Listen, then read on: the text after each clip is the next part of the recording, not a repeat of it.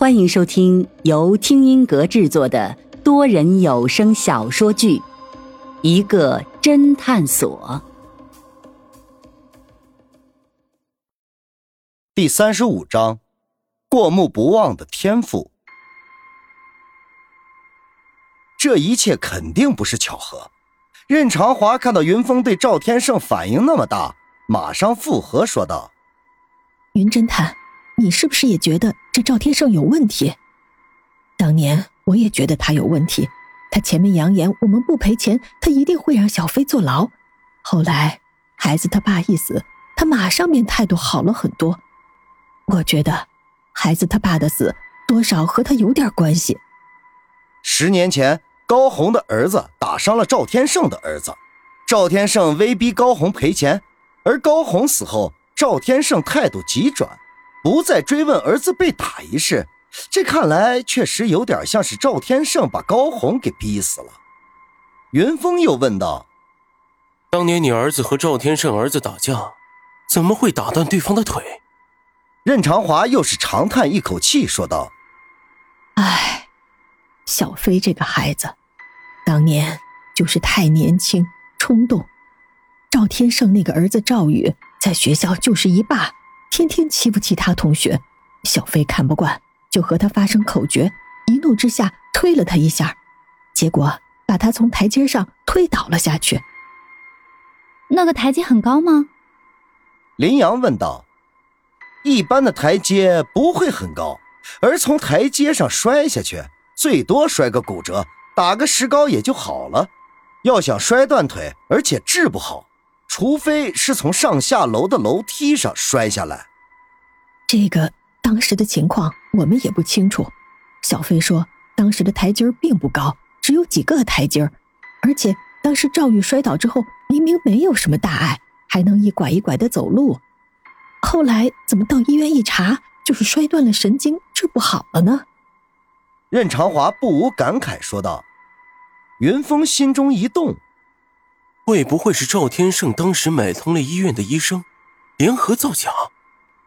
任长华马上摇了摇头，说道：“孩子的爸当时也怀疑过，还特地请了其他医院的专家诊断，结果确实是那个孩子摔断了腿。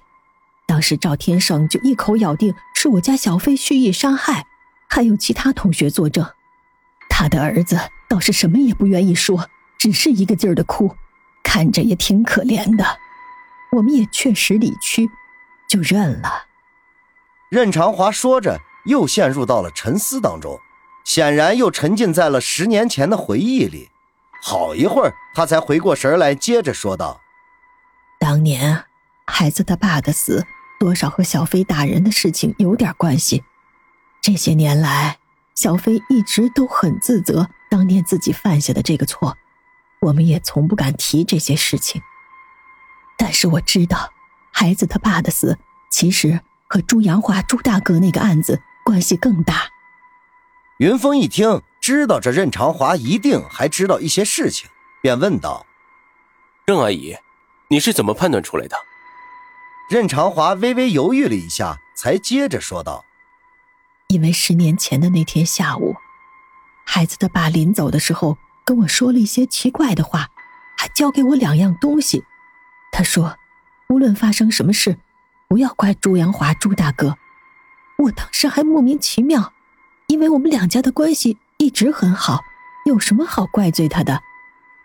他还说，如果他的老板唐林死了，而朱大哥还活着，却过得不好，就让我把这两样东西交给警方；如果朱大哥死了，而他老板唐林还活着，那就让我把这两个东西毁了。高红有东西留下来，而且是和唐林、朱阳华有关。云峰顿时兴奋起来，马上关切的问：“那你丈夫留下来的东西呢？”任长华马上起身，边走进卧室边说道：“你们再来晚一点我就打算把这两个东西毁了。因为我见朱大哥从牢里放出来，过得还不错，而唐林已死，我怕节外生枝，这两天刚拿出来，准备扔掉的。”云峰和林阳马上冲进卧室，关切地问道：“怎么了？”任长华一边翻找着，一边略微焦急地说：“我记得我明明把那个箱子放在书架上的，可现在怎么没了？”云峰心中咯噔一下，该不会有人捷足先登将证物拿走了吧？任长华这时却突然停了下来，一脸恍然大悟，说道：“啊，我知道了，昨天小飞打扫房间，一定是他拿走了。”说着，他掏出手机，开始给他儿子打电话。电话很快接通，一番对话之后，任长华挂了电话。云峰看任长华脸色苍白，心中暗暗觉得不妙，试探的问道：“怎么样了？”任长华无奈的说道：“我儿子小飞昨天收拾房间，看到我那个老古董箱子，以为是我打算不要的，就直接当垃圾扔了。”云峰顿时哭笑不得。这么重要的证物怎么能当垃圾扔了？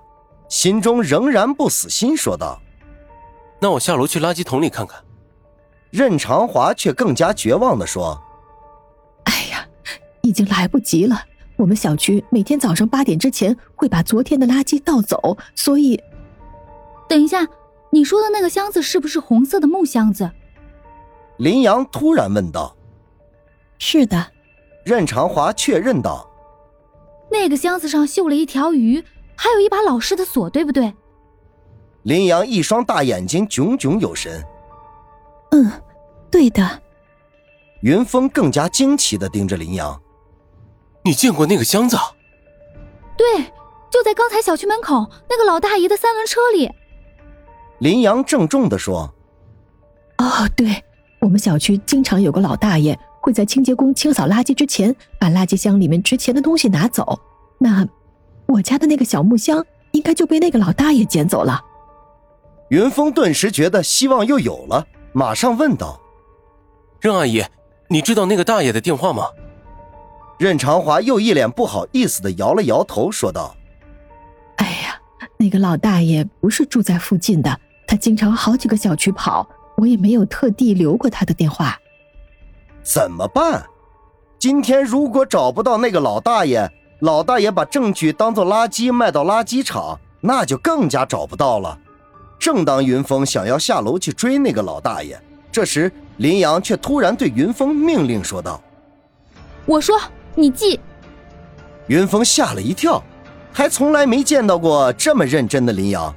虽然不知道林阳搞什么鬼，但是还是拿出手机，打开备忘录。只见林阳闭上眼睛，眉头微微紧皱，一副非常努力思考的样子。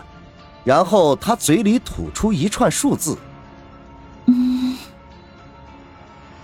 幺三七，嗯，七四二六，嗯，八九零三。”云峰心中一动，这是电话号码。他也记得当时那个老大爷的三轮车上竖着一个牌子，好像是写着电话号码，可是现在自己根本记不起来。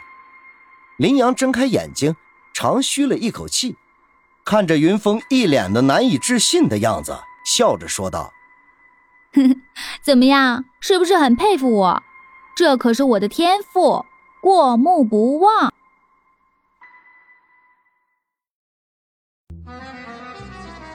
听众朋友，本集已播讲完毕，欢迎订阅收听，下集精彩继续。